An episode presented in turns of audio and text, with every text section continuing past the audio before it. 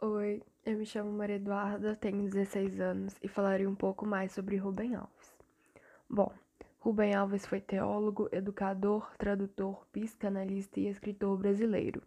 Autor de livros de filosofia, teologia, psicologia e de histórias infantis. Ele nasceu na cidade de Boa Esperança, em Minas Gerais, no dia 15 de setembro de 1933. Em 1945, mudou-se com a família para o Rio de Janeiro.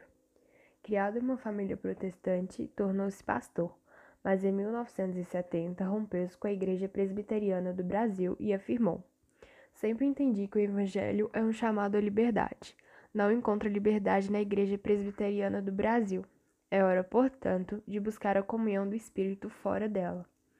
Rubem também foi autor de diversos livros, dentre eles Ostra Feliz Não Faz Pérola, defende que o sofrimento, a infelicidade e o incômodo são capazes de impulsionar a criação de obras extraordinárias.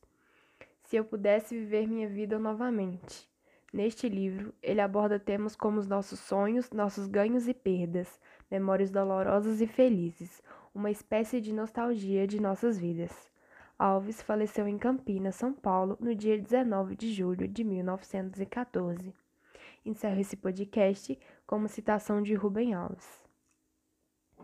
Escrever e ler são formas de fazer amor. O escritor não escreve com intenções didático-pedagógicas. Ele escreve para produzir prazer, para fazer amor. Escrever e ler são formas de fazer amor.